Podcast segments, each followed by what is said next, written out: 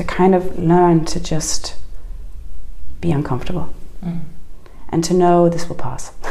Totally. it might take a day, it might take a minute, it might take an hour, but it's okay. And not to sort of, um, and I mean, I still do it, you know, but it's something to be more. I, I like the idea of just becoming more aware of mm. when is it that I'm actually just distracting from what is. Yeah.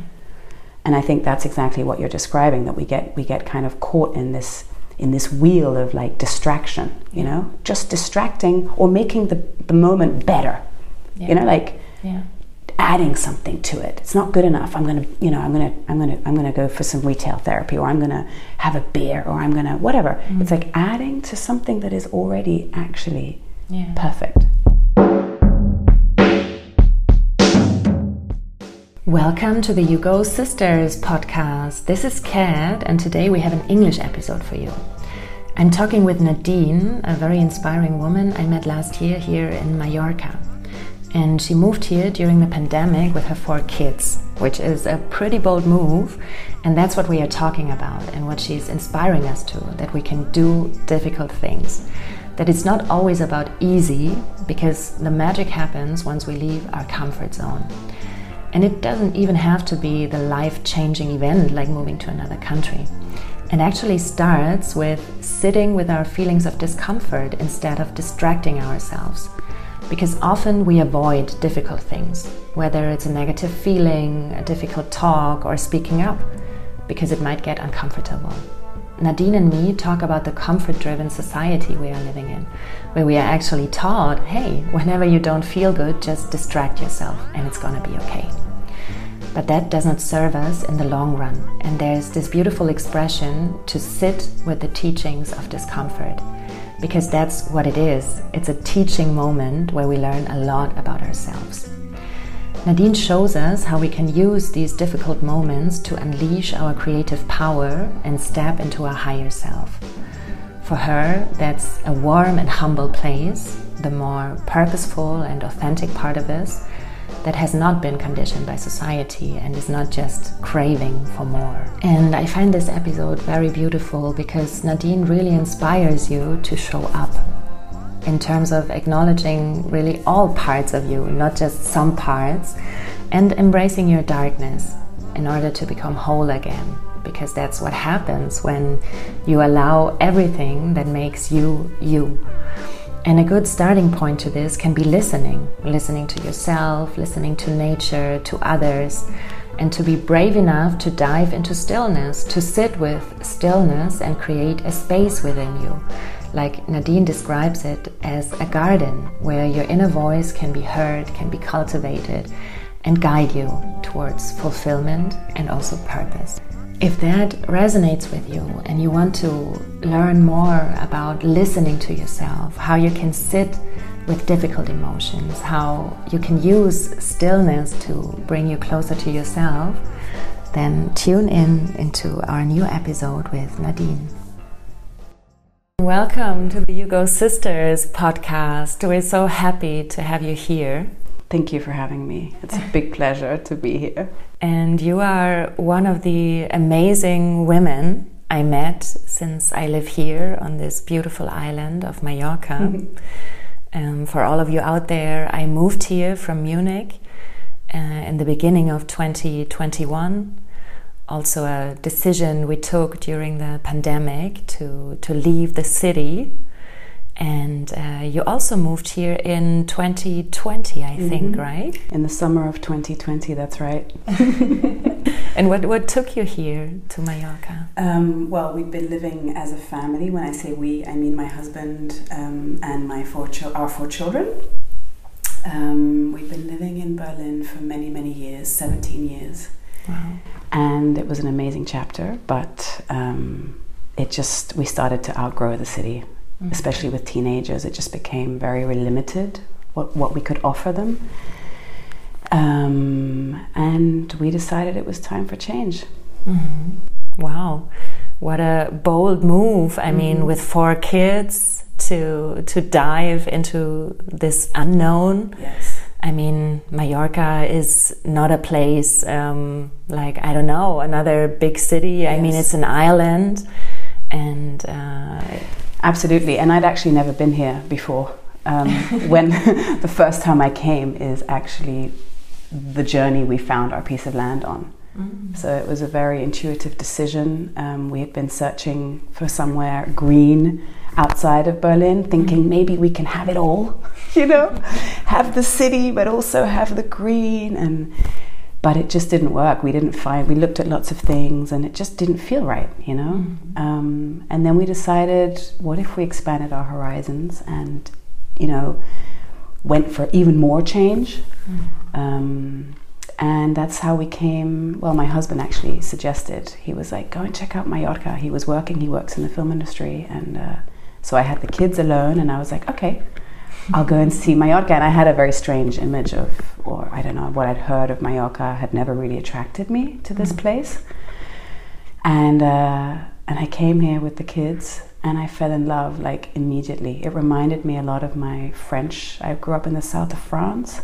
mm-hmm. and there was something about the light and the nature and the whole feel, the whole energy of the island that just reminded me of my childhood.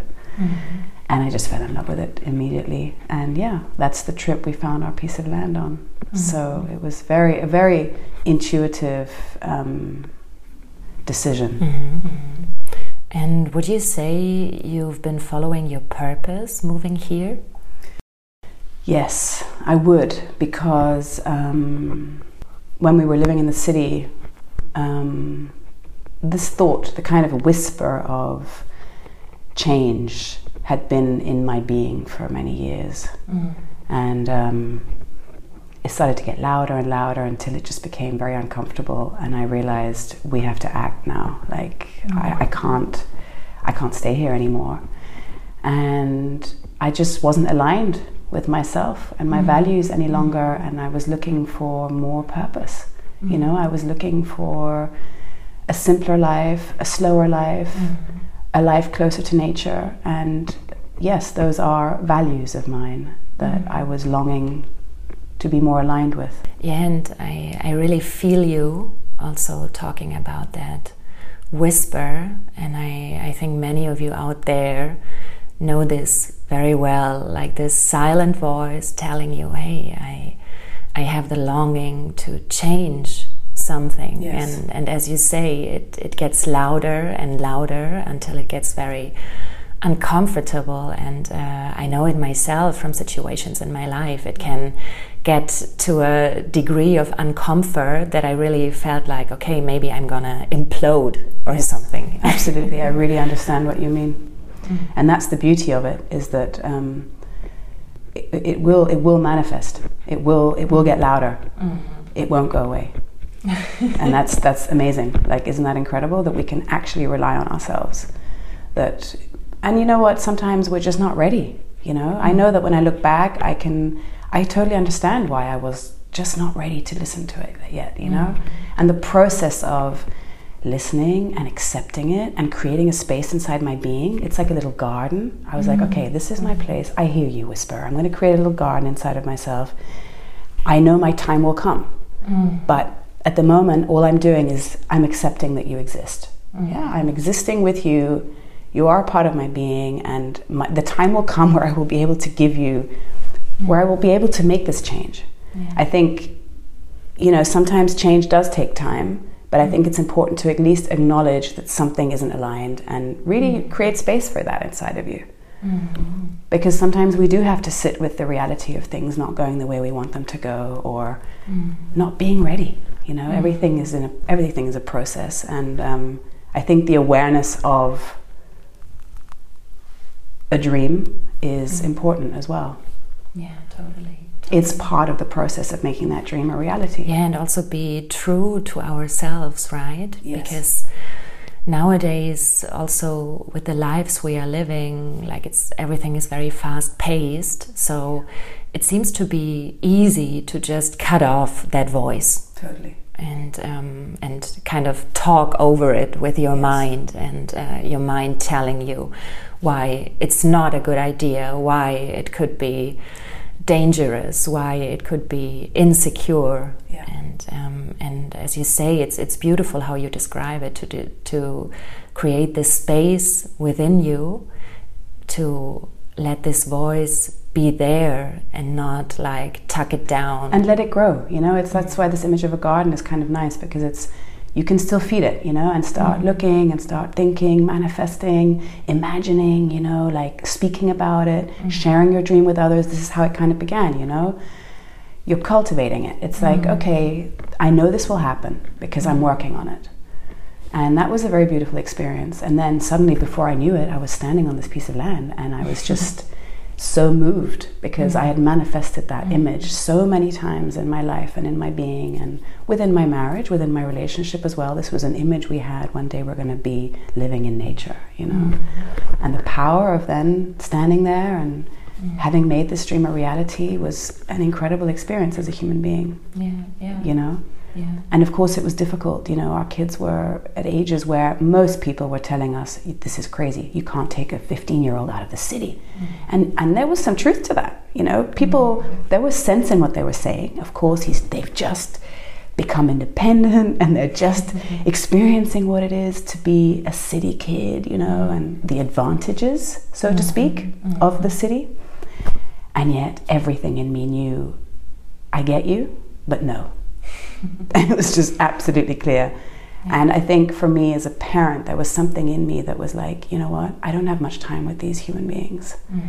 Before I know it, they will leave. And I really would love to offer them something else, you mm. know, and go through a change because I am really a believer in our cap- capacity to grow and our capacity to do difficult things, you know. Mm. And we are such a comfort driven society, yeah. I find it incredibly sad and dangerous. Yeah. The extent of which comfort has become something that we aspire to. Mm-hmm. And for me, as frightening as this change felt, mm-hmm. I knew that the discomfort and the challenge was exactly what we needed. Mm-hmm. And I wanted to hold my kids' hands and say, come on, let's do this together. Mm-hmm. Like, it's okay. It's going to be hard, but I trust me and I trust you. I trust your ability I trust all your skills and mm. you know you're amazing human beings. You can do this, mm. and um, I trust myself. You know, I really trusted myself, and my husband um, was very present in this decision, and we both really believed that this was a wonderful experience for us as a family. Mm-hmm. Yeah, and and what I also sense in this is giving yourself the allowance to really dream big because what you were talking about, this whole comfort zone we are all in, I have the feeling that sometimes we feel, oh, I'm not happy with the life I'm having, and then we are looking for the easy fixes. Yes. Like, oh, maybe I need to change my job, and that will give me the, the change and the fulfillment yes. I'm, I'm longing for. Yes. But maybe if you are really true to yourself, it's not just about your job, it's bigger, it's mm-hmm. about your life mm-hmm. and and it needs a big step mm-hmm. because uh, changing jobs, changing careers, whatever, mm-hmm. might just be a quick fix. Yes. And in one year, I'm sitting there still with the same discomfort. It it doesn't it yes. didn't go away. Yes and um, and that's what I really admire to just do the bold move mm-hmm. and and just jump into the unknown. Yes, and it's rare, isn't it? Like it's not often in life that we have moments. Well, I can only speak for myself. Of course, when I was younger, you know, it was perhaps manifested in a, a backpacking trip. You know, mm-hmm. this kind of freedom of knowing it's okay. Mm-hmm. I don't have to know how this is going to go. I don't have to to know for sure that this is the right thing to do. Mm. You know, this kind of ability to to take the risk yeah. and to be okay with the outcome. I find that yeah. very refreshing yeah. as an adult. Um, I'm 41 years old, and you know, um, so I was 39 when we did this, and it felt so exciting to mm. remember that that freedom and that that courage and that sort of almost childish joy at the mm. idea of doing something that felt so right and so alive. It made us feel so alive, you know, to mm. to to do something out of the ordinary. And um, I think there comes a time in life also, perhaps, I mean, I can only speak for myself, but where you realize, like, okay, a lot of my goals have been achieved, or a lot of the things that I kind of had on my, I don't know, imaginary to do list, or things that I thought I would one day become. Mm. And you've reached those things, and you realize, like, well, actually, I'm still searching for something, mm. you know? And somehow, even though from the outside everything looks like I've achieved it all, um, I'm searching for something. Mm. And that's kind of what it felt like to me. You know, it was like, this might not make sense to others, mm. but I know that I'm searching for something. Mm. And both my husband and I wanted to be just closer to nature. And mm. it's proven to be, for me and for us as a family, an incredible change to be closer to nature. And therefore, the way I see it, much closer to ourselves. Mm. That's beautiful. And it's something I'm experiencing myself too yeah because i always thought i want to live in the city and i want to be in the middle of life and and now i'm also feeling the effect it has on myself living here in nature yeah. and my life completely slowed down Absolutely. and um, and now I'm realizing, oh, this little voice inside myself finally it's getting a little bit louder. Mm-hmm. I can hear it more mm-hmm. clear, and um, and it makes such a difference for me not to be part of a certain environment anymore. Yes, because that's also something that can limit us. Yes. I think um, I totally agree with you, and I, I always what I realized when I moved to Mallorca, especially onto our piece of land, is that um, I had this moment when I returned to Berlin for the first time after having been here for perhaps half a year or mm-hmm. a year. And I realized the meaning of the sentence that, you know, the power of what you see, like it reflects something inside of you. Mm-hmm. And returning to the city, I felt very, very limited because everything, my sight was limited. You know, there was like buildings everywhere. Everyone was in a hurry. Um, everyone was very busy. Life was fast, and it was reflecting that inside of me. mm You know, I felt uncomfortable and a little bit anxious, mm and I realized that I was missing. You know, the calm, the honesty of the of nature. Like mm when I'm in my garden and you can see there's a horizon, mm. you know, and that reflects a certain horizon inside of myself. Yeah.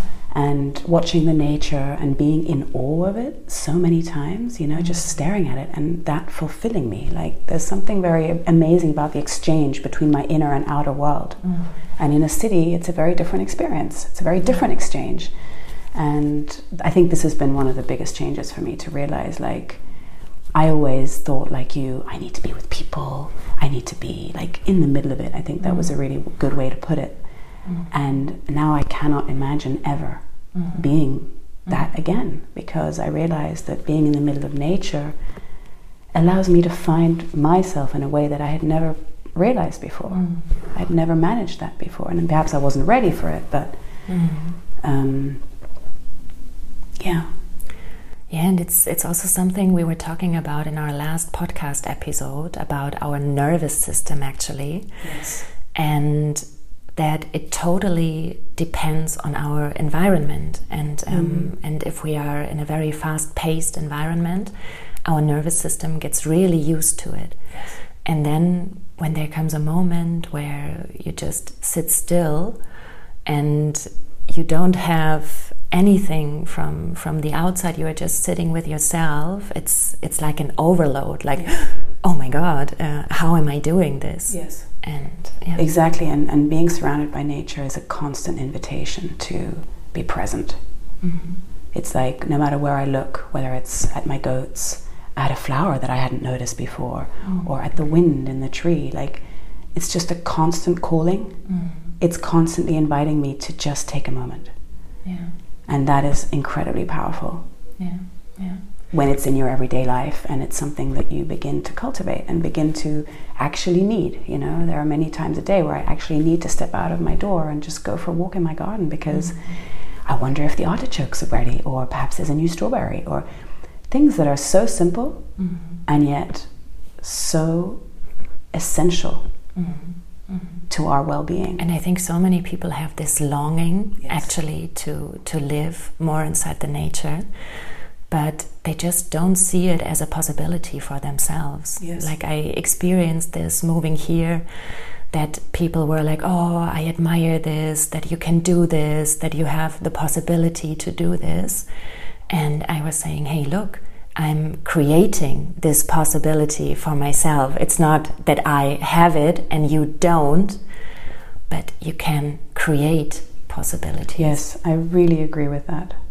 That was a very uh, big element to our decision. We also had a lot of comments and yeah, opinions and people thinking we were completely mad. And I understood them, you know, I, I, I understand where they're coming from. That could have been me some years ago. So hmm. it didn't trigger me, but it was interesting and it made us, it allowed us to just keep confirming hmm. our decision and to keep hmm. saying out loud, yes, I understand your, you know, your concern, but actually we know this is the right thing to do. Yeah. So it was a really nice way of actually taking the position again and again and again, mm-hmm. you know? Mm-hmm. Yeah, and also challenging yourself probably like, is it really true Yes. for me? Yes. And understanding that other people basically are projecting their own fears, their own doubts Absolutely. into you. And I really agree with the way you put that about I'm creating my possibilities because this was very similar with us. A lot of odd comments along the lines of, oh, you know, well, lucky you. And it was like, well, actually, this is very difficult. This is a very challenging decision. And um, I mean, now looking back, you know, that first year was definitely the hardest year of my life. Mm-hmm. It, there's no question. There were very many moments of of struggle, you know, Yeah. where I really met dark, dark parts of myself, mm-hmm. and yet I never doubted that it was the right thing to do. Mm-hmm. I knew, I knew it in my bones somehow, and also accompanying my children through very, very difficult moments of, you know, frustration and loneliness and confusion, and yet just kind of trusting in the knowing that this is the right thing. And as you said, I, I find it beautiful, this sentence, and I think um, Glennon Doyle um, says it we can do hard things. Exactly. That is like our family motto. Well, it became our family motto throughout that year, you know, because it's true. And I think that is such a rebellious sentence, you know, because our society, as we mentioned earlier, um, it's all about comfort, you know, and we often avoid difficult things, whether it's a difficult talk or whether it's speaking up something that might be uncomfortable or whatever, you know, we avoid those difficult things and it doesn't serve us in the long run. And to show the children, like, you know, um, you are equipped to go through difficult things, hard things, I think is a very strong message for children. Yeah. You know, it's like, I believe in you mm-hmm. and I know that you can do this. Yeah. And to look back then two or three months later and to see, you see, you speak Spanish, you know? Well, I mean, now a year later, they're all fluent in Spanish, two of them in Catalan, and they have grown so much. It's just incredible. Mm-hmm. And I really believe that this will be, remain an experience that they can look back on and really find a lot of strength in. Mm-hmm. Totally. And well, I guess this needs a lot of trust, mm-hmm. also um, trusting your intuition, because like what I feel like I have many voices in my head. Mm-hmm. and sometimes it's very difficult for me to distinguish like who is speaking now. Yes. Is it really my my intuition, my truest feeling about myself, or is it my head telling me something? Is it uh, my ego jumping on a train, uh, trying to protect me? Yes. Um, how how do you feel about that? Um, I, I really like that question. Um, it's something I think about a lot. I I find stillness helps me. I have those moments where I feel overwhelmed because I am also a very I used to think I was a completely heart person, but actually I, I love being in the mind and I love analyzing and understanding and really sort of dissecting topics and just diving into things. And I feel like when I'm confused, I just sit with it. I go to stillness and um, my mind calms down and this jumpy, these jumpy thoughts, you know, sometimes they feel quite nervous. Yeah. Um, they calm down. Mm. And I've really been practicing that, especially since I've moved here, because I just have more calm in my Mm. life. You know, there is just, it's just slower and allows for more moments of stillness, Yeah. sometimes unexpected. And um, I understand what you're saying because I think sometimes it is very challenging to know is this my ego speaking? And um, I find it a very interesting process to get to know my ego Mhm. and to recognize it when it comes. Mhm. This is something I'm practicing. Mhm. Um, and to be okay with it. Mhm. Yeah? To be okay with it. To be like, okay, I know where this is coming from. This is a part of me that wants to achieve this or needs recognition for this or Mhm. wants to be seen for this. Mhm. And then to just kind of feel into that. Like, does this actually serve me? Does this serve my higher self? Mhm. What I mean by my higher self is the sort of more noble part of me, maybe. Perhaps Mhm. the more purposeful part of me, the more authentic part of me Yeah. that hasn't been conditioned and isn't just craving for more. Because that is often what the ego voice is wanting. It just wants more. It wants more of everything. and it'll keep wanting more of everything. Yeah. And so when I try to sort of tap into, I call it my higher self because that is what it feels like to me. Yeah. It's a very soft place. Mhm. It's a very humble place. It's always there. I can feel it right now. You know, it's a very warm, safe, humble place. It's not like, it's not this craving. I think that's the best Yeah. word. For me, the Yeah. ego craves, and um, it's normal. It's we all have it. It's okay. Yeah. You know, it's not that I keep telling it to be quiet and stop craving. It's just that I'm not going to act upon that craving. Yeah. Yeah. And then I try to really tap into this place on a daily basis, this kind of quiet, very strong, very present part of me that is very soft, I think is the nicest word. Yeah. And to, to tap into that, like, does this part also need this? And most of the time it's no. Totally. And uh, what also comes to my mind, all this conditioning about not being enough Yes. and not having enough. Like this, um, yeah, I would say it's like a sickness of society. Like, um, I'm never satisfied. It can always get better, and um, it's not enough. Yes. And it's, it's, it's, it's really painful to recognize that. Yeah. I found that a very painful process. Coming, I mean, it, the most sort of the biggest part of that happened when I left the city. Mhm. And I left, I feel like I kind of left society in a way, you know, like I stepped out of something. Mhm. And um, of course, I'm part of society here in a very different way, but yes, I just mean I feel like I stepped out of the collective of the city, you know? Yeah. Yeah.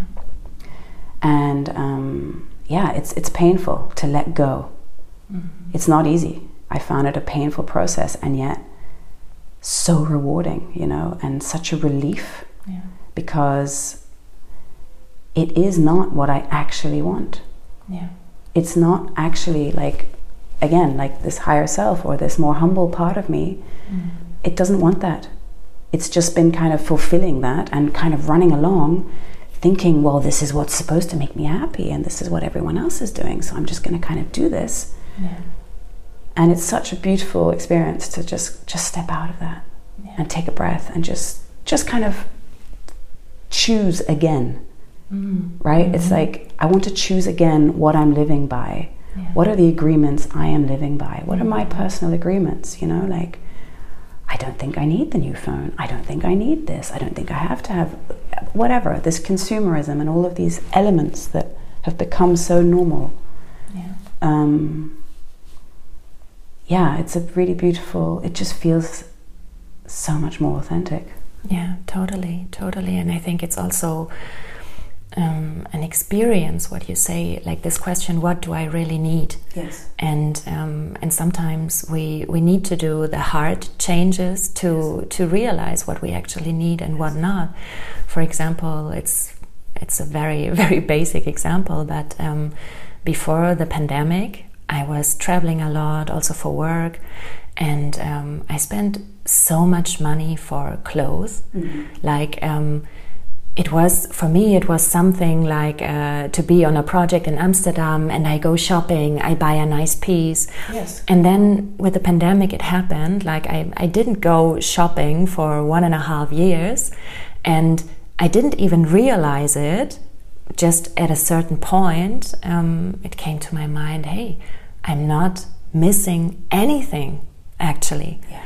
I was just getting used to do it. Mm-hmm. Um, my ego was just telling me like, "Oh, you need this uh, this dress um, to mm-hmm. to to feel better or mm-hmm. or whatever the thoughts are." And and sometimes we are so caught up with this, mm-hmm. like um, we we don't really see what we actually need. And it helped me completely to go back to basic to realize, ah, oh, actually, I don't need that many things. Yeah.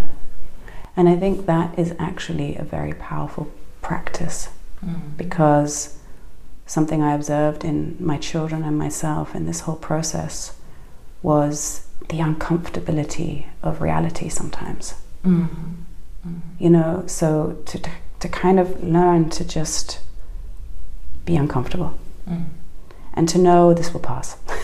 Totally. it might take a day, it might take a minute, it might take an hour, but it's okay. And not to sort of, um, and I mean, I still do it, you know, but it's something to be more, I, I like the idea of just becoming more aware of mm. when is it that I'm actually just distracting from what is.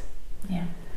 And I think that's exactly what you're describing, that we get, we get kind of caught in this in this wheel of like distraction, you know, just distracting or making the, the moment better. Yeah. You know, like yeah adding something to it. It's not good enough. I'm gonna, you know, I'm gonna, I'm gonna, I'm gonna go for some retail therapy, or I'm gonna have a beer, or I'm gonna whatever. Mm. It's like adding to something that is already actually yeah. perfect. Yeah, totally. Yeah. And I think that's very difficult. Yeah. You know, and I mean, it's something that I observe in myself at the moment a lot, and it. We have so many reflexes, and we've been shown that that's how to do this. Yeah. This is how to do this. You just distract yourself, yeah. and you're going to be okay. Yeah. And that's just yeah as you said it's it's really not healthy mm. and so um, that on the one hand and i think for me what was a big um, i don't know coming back to this theme of purpose the idea of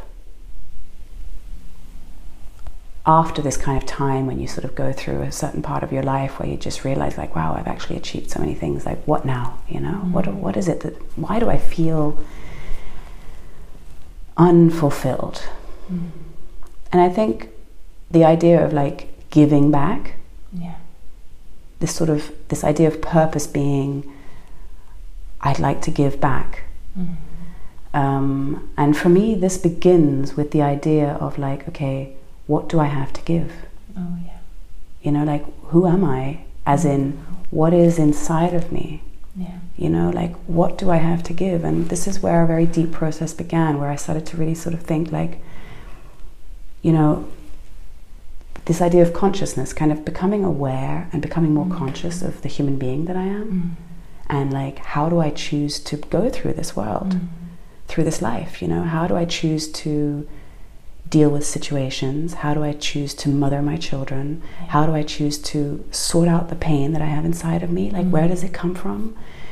Um, is a very deep, powerful, and difficult process. But I think it's essential to addressing your idea of purpose because we can only give what we have. Yeah. So I think that's where a lot of this begins. Yeah. Is when you become when you just realize, okay, I'm ready. Mm-hmm. You know, I'm ready to be honest and, and courageous and mm-hmm. and accept all of me. Yeah. Yeah. All of even the things that I really don't like about myself, to learn to just be okay with them. Yeah. Yeah. Yeah, and also talking about fulfillment, um, also in these terms, really be true to ourselves and really ask myself the question like, will I get fulfillment out of the job I'm doing right now? Does it really give me fulfillment to go shopping, to go partying, mm. what whatever, mm.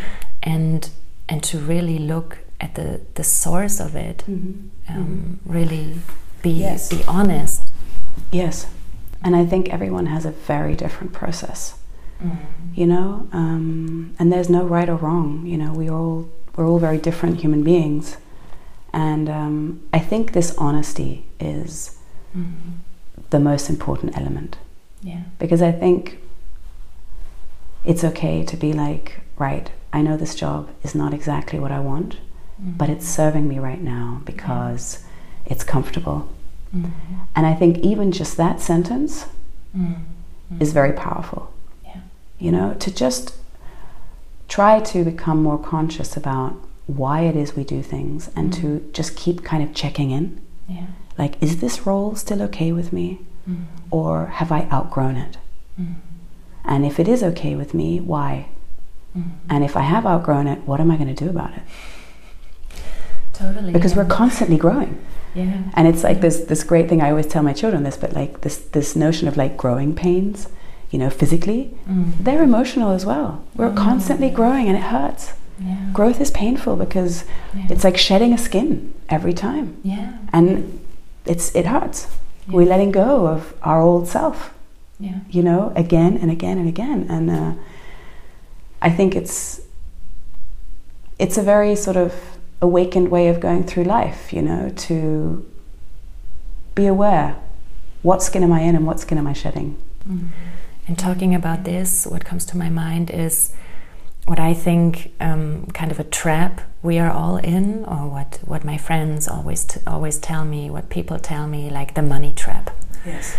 Like even if I realize or I acknowledge for myself, hey, I'm not happy with my job. It doesn't give me fulfillment, but I think many of us feel so trapped in it um, for the very basic reason that, of course, we all need to make a living and we all need to make money. And I have the feeling that the situation um, brings us into that black and white mm-hmm. thinking mm-hmm. like it has to be either this or mm-hmm. the other. Mm-hmm. Um, and in fact, there are so many in betweens. And yes. um, and also as you said maybe changing the perspective like saying hey um, maybe it's true that my job is not fulfilling me right now but it serves um, a goal to give me money and to make peace with it and not go to work every day and hate my job and whine about it. Yes. Just like to to shift those per perspectives to make even space um, for for something new yes. to to arrive. I think resistance is anyway generally one of the biggest indicators of mm. where to go next, mm. in my experience. So we're either in expansion mm. or we're in contraction, right? And mm. if we're if we're resisting something, we need to look at it. Mm. For me, it's a big indicator in the best way um, to to to just kind of deal with it. Like mm. look at it and take it apart and just as you say like change your your change your um, the way you look at it or change the situation. And i agree with you that of course finance is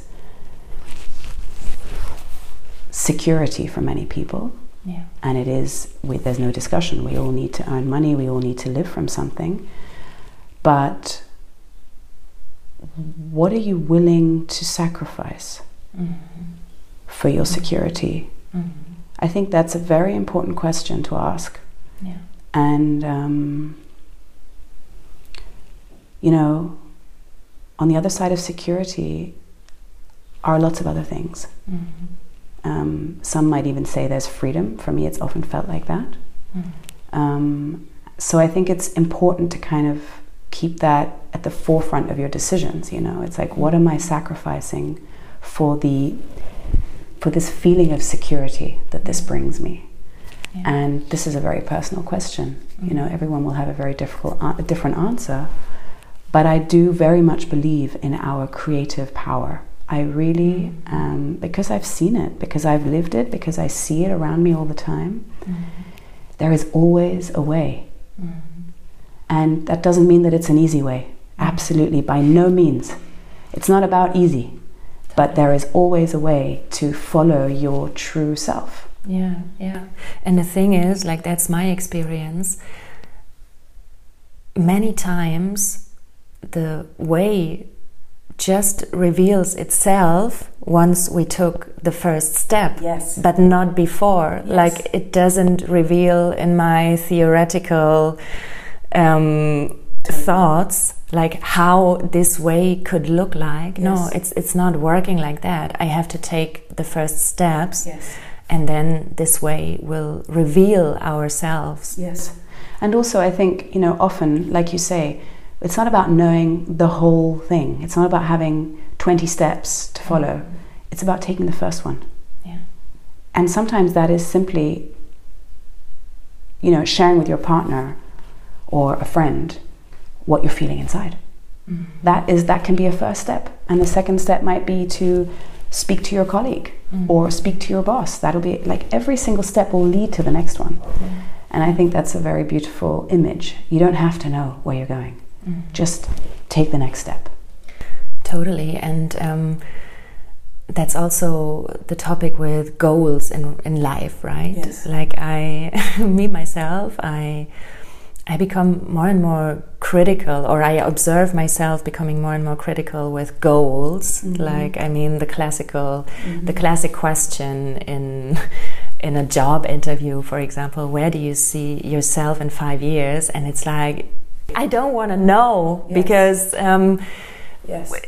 then it's just what I already know. But there are so many things that I'm not even aware of right mm-hmm. now, and I cannot be because it's a process of growing, it's a process of development, and maybe there are things even greater um, in five years than I could ever imagine at the point where I am right now. Yes because um, yeah, I have the experience that always with my viewpoint right now, I see a very limited um, series of possibilities. Mm-hmm.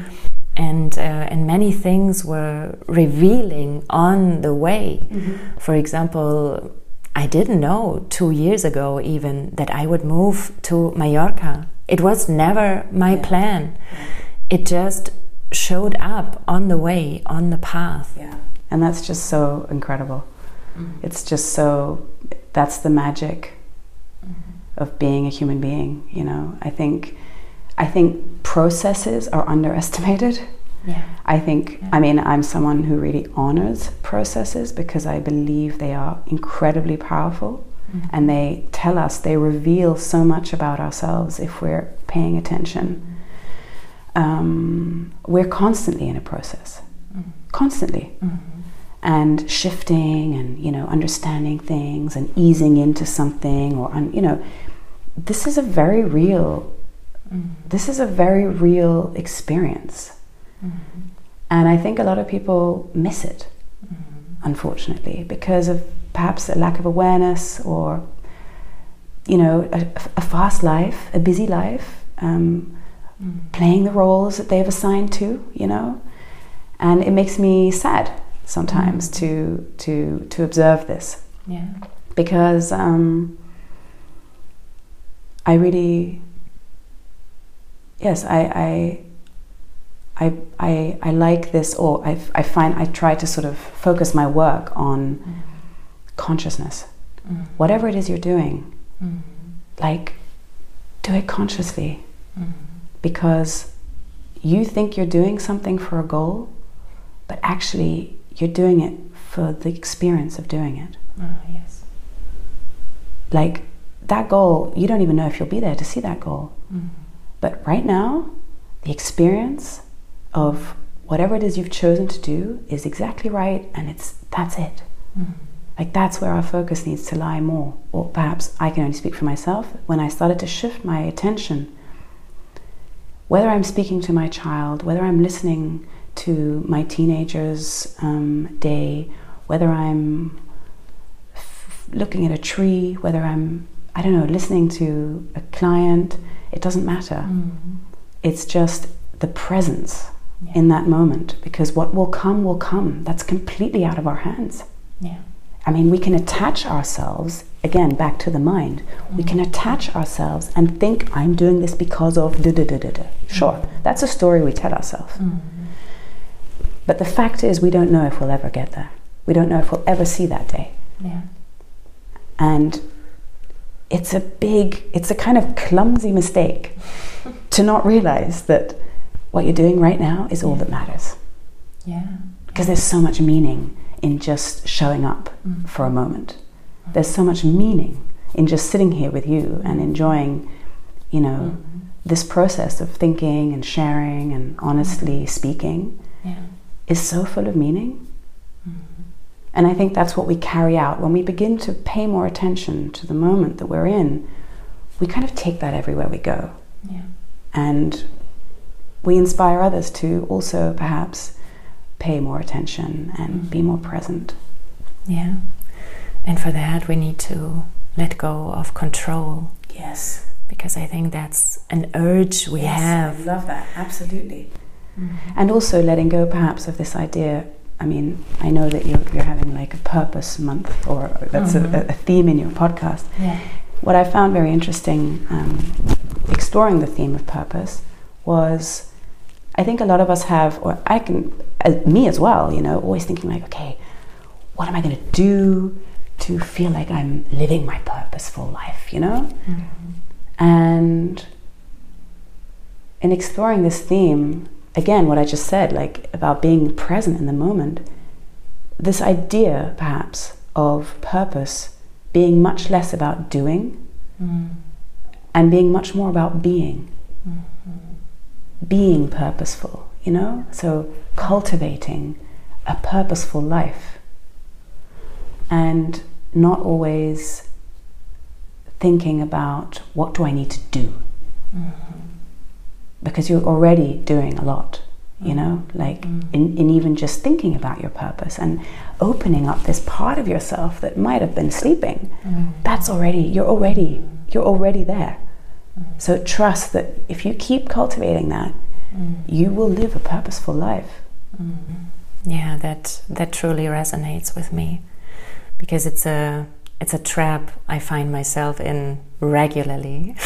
yeah um, which is also part of this whole conditioning, like the the urge to always do something. yes And um, so, what can I do, as you said, to to live my purpose? But no, it's it's I- about I really- being yes. purposeful. I really agree with you. I think this conditioning is incredibly deep, and I still find it in very unexpected moments.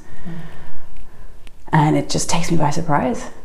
You know, it's like, wow, there, here comes that conditioning again. And it's like, sometimes it's suffocating. And um, it's a very deep work. It's very deep work to really try to let it go and to, to find a, a way of being that is aligned with, with who we truly are, Yeah, not who we've become through this conditioning. And yeah, it's very personal yeah, and it looks different with everyone, you know. Um, but as a parent, especially, I really find it my responsibility to, I don't know, dissect my conditioning Mm.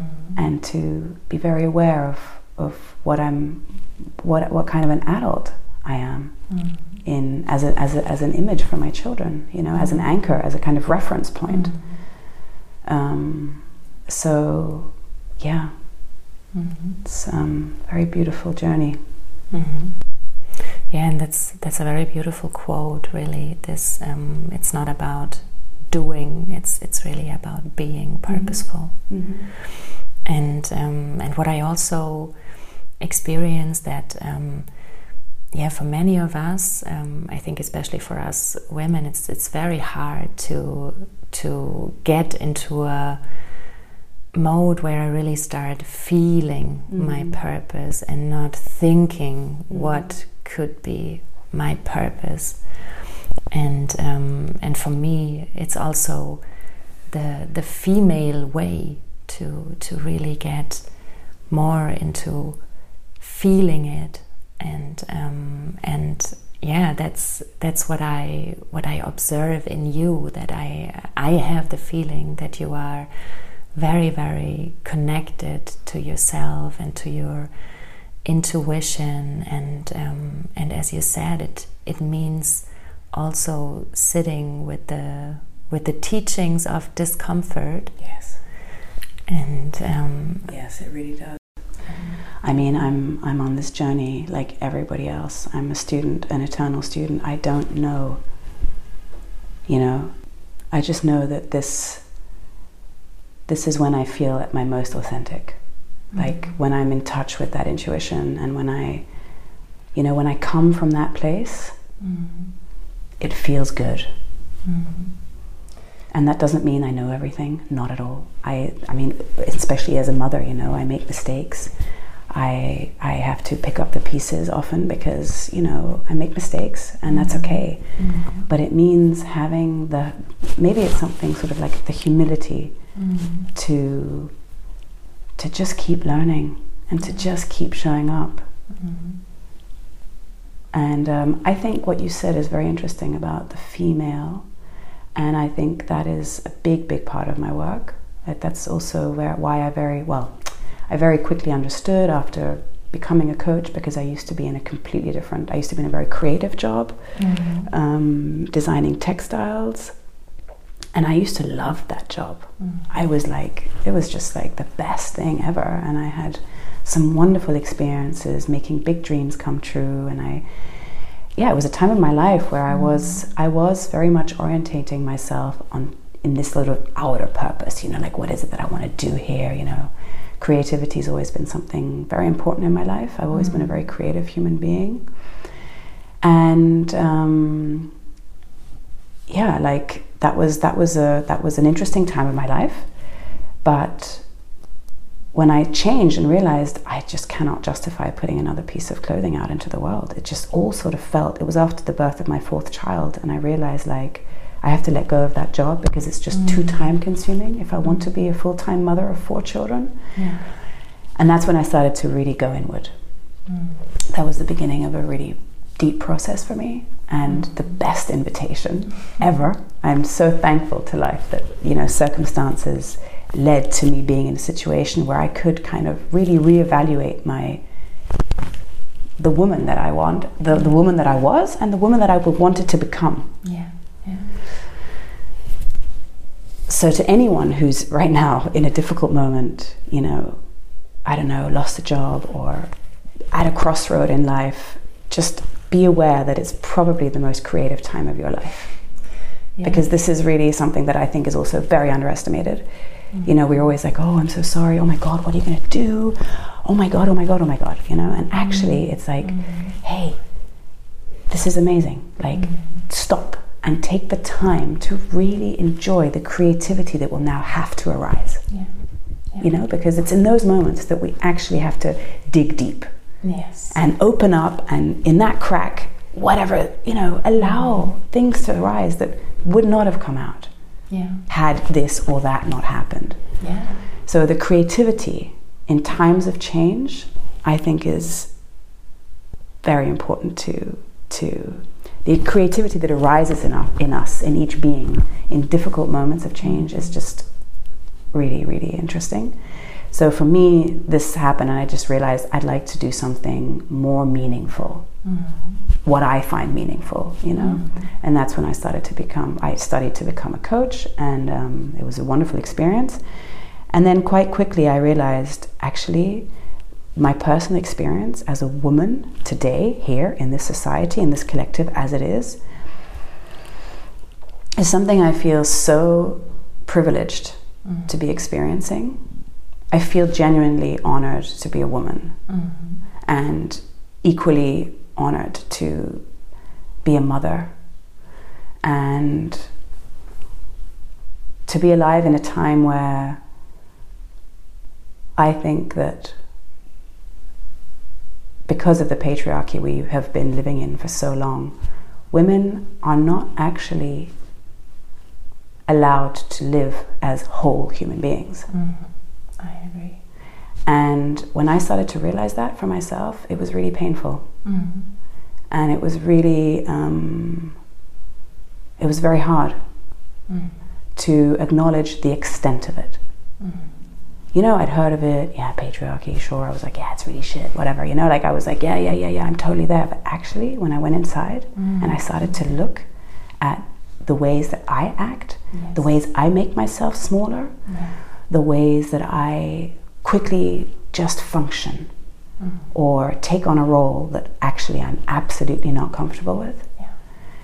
But it was a total reflex. Mm. Mm. And the way that I sometimes judged other women, I was recognizing these things in myself and I realized, like, I don't like this. Mm. I don't like this. It does not feel like this is actually me. It's coming from a place of pain. Mm. It's coming from a place of resentment. Um, and I don't want to carry that inside of me anymore. Yeah. You know, I'm not here for that. I know that. There's something inside me. I'm here. I know that the extent of my goodness and my generosity Mhm. and my genuine love for other human beings Yeah. is not aligned with this. Yeah. So, and because I'm a woman and I identify as a woman, I just feel like when I speak to women, they awaken things in me and I awaken things in them that are also lim- very related to our common wounds. Yeah. So I've worked with men and it's been a wonderful experience, but I just feel like I can only go to a certain extent. Mm. At some point, it just doesn't resonate because totally because we have a different physical, emotional, historical, cultural experience of being Yeah. a human being, Yeah. you know, and um, that's when I realized like you know, I, I love intensity. I loved going deep, and I I love women. You know, I love being a woman, and I think our experience in this female experience is so sacred, and I am reclaiming that. In my very quiet way on my land, within my body, Mm. within my family, within my community. Mm. That is my purpose. Mm.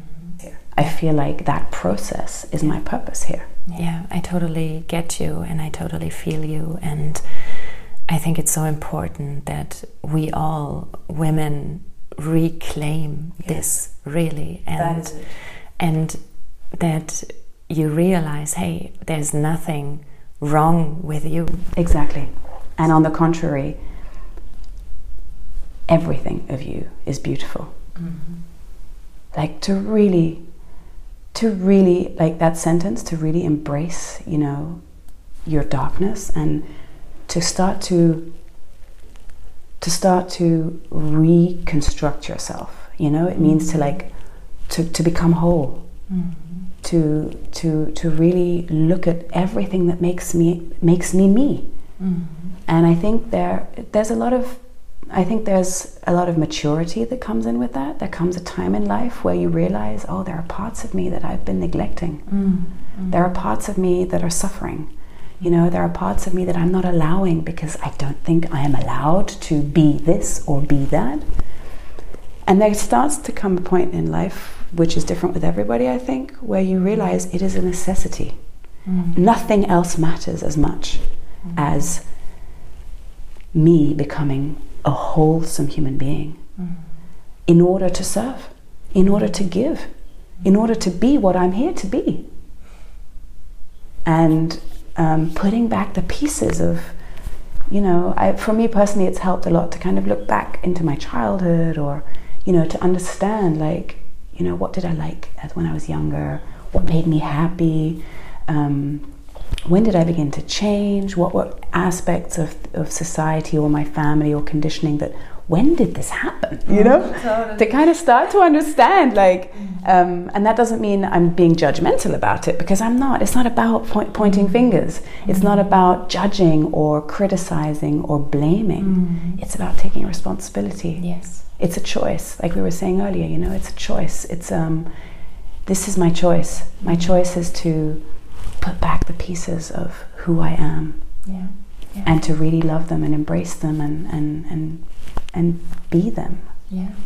And see this really as an exploration, as a journey, Yes. because it's not that answers just come like I'm asking myself a question and then boom, uh, I have an answer that I can note down in three sentences. Yes. It's it's so much about exploring and and it's beautiful and it's um, it's so it's such a relief that's the beautiful thing is that i think a lot of people underestimate the relief that comes with this because it just feels more honest you know and it's so much more empowering to to to truly be okay with who you are mm-hmm. is freedom for me. Mm-hmm. That is the Yeah. definition of freedom for me. Yeah, yeah, and it's okay to make mistakes. Again like it's not about perfection. It has nothing to do with perfection. It has mm-hmm. everything to do with honesty and imperfection.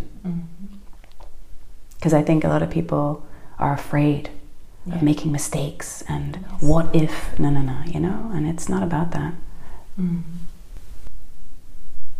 totally. yeah I totally get that. And yeah, maybe starting with differentiating like what is it that I truly am and truly want to be, and mm-hmm. differentiate it from what society told me I mm-hmm. have to be. Mm-hmm. And I think also sometimes this sort of uniqueness of each of our beings. I suppose this has really helped me. Uh, being a mother of four children has inspired me more than anything. But one thing it's definitely shown me is the uniqueness of each and every one of us. And this is something that helps me sometimes when I'm stuck in these thoughts of like, but am I enough? I think we all have moments like that. Yeah. And then I return to the simple fact that I am in myself completely unique. The way I look, the way I feel, the way my story, you know, like I, my story is unique. No one has had my experiences. Mm. No one has experienced the world through these eyes the way I have for 41 years. The combination of my body, mind, and soul will never happen again. Mm. And sometimes this gives me it kind of reassures me that mm. my my personal experience is already enough because mm. there is just only one me. So when I look at my children and I can see that, you know, they're from the same parents. they have pretty much I mean obviously different because of their ages, but they've had a similar story. Mm. And yet they're so unique. Yeah. They're unique in the way that, you know, you can the four of them will have the same moment and each one of them will interpret it differently, will emotionally deal with it differently. And this is so freeing as a mother because it's like, mm-hmm. okay, wow, it doesn't matter what I do. They are interpreting this world and life in their unique way. Mm-hmm. And I find this so enriching mm-hmm. because it's not it's not just about, you know, what you've achieved. Again, it's not about the outside world. Come back to yourself. When you're when you're when you're in confusion and when you're when you're suffering or just return to yourself and rest in the in the knowing that you as your unique self dealing with this moment right now with this confusion that is everything. Yeah. that is that is all you're here to do is to keep showing up for your emotions for your feelings mm. for the challenges that life will continue to bring. That's enough. Which Yeah, brings me back to what we were talking about the beginning like really trust yourself Yeah. that you can do it that you can do hard things Yeah. and that you will go through it and that it's a process and it's changing and just because you are feeling lost right now maybe Yes. it doesn't mean um, that you will feel like that forever Yes. it's like a state and it will change yeah yes and making those feelings um, as normal as feeling happy I think as a parent, for me, this is also something so important because I didn't have that when I was younger. I had, um, you know, parents who were very communicative. Um, we had a very, very, you know, creative childhood, mm. and but there was this kind of sort of overlying thing that like happy is good, you know, like it's good to be happy. Mm-hmm. You know? And this is something I, I took on. I totally took that on for the first kind of large part of my adult life mm.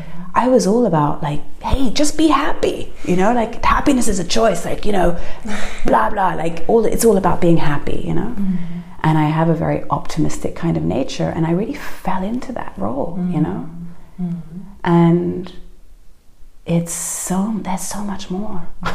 Yeah. it's just like, and it's so much more interesting. Like life becomes so much more interesting yeah. when you realize, yeah, happiness is fine, mm-hmm. but it will go. Mm-hmm. The question is, what do you deal? What do you do when the next thing comes? Yeah, you know, exactly. and to make that okay.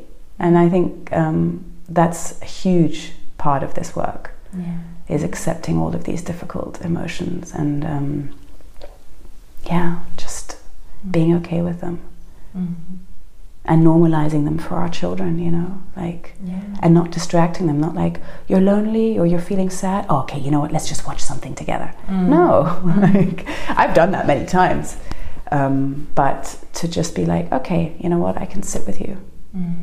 and yeah. I'm here to listen to you if you need that. But otherwise, I can just sit with you. Yeah, yeah. Because basically, that's what it is. Sometimes it's just sitting it out, yeah, and accepting it. Yeah, totally, totally. And then the magic happens because it's slowly starting to shift yeah. and to transform into something new. Exactly. And before you know it, another emotion has come and you know, it's it's this fluidity of being that is so fascinating. And I have to say, sitting here right now with you, I have a very warm feeling oh, in too. my chest. Me too. And um, really deeply, deeply inspiring what what you were saying and sharing with us. Thank you.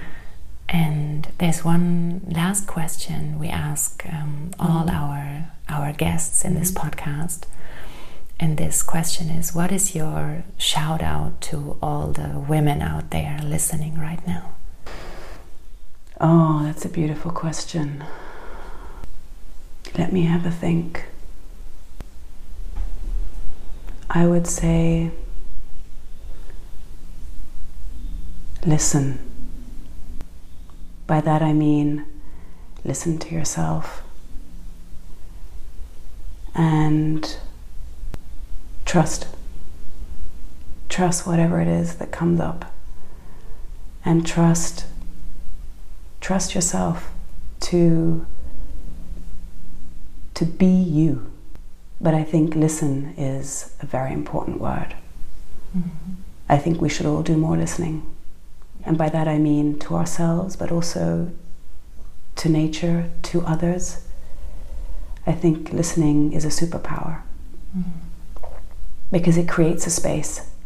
Yeah. When we listen to each other, it creates a space that is very powerful because when we listen to somebody else, we're also listening to ourselves. Because when we listen and feel compassion for somebody speaking, things arise in us, and we're able to meet those more easily mm. in practicing this. You know, mm. we're able to listen to ourselves more if we listen to others more.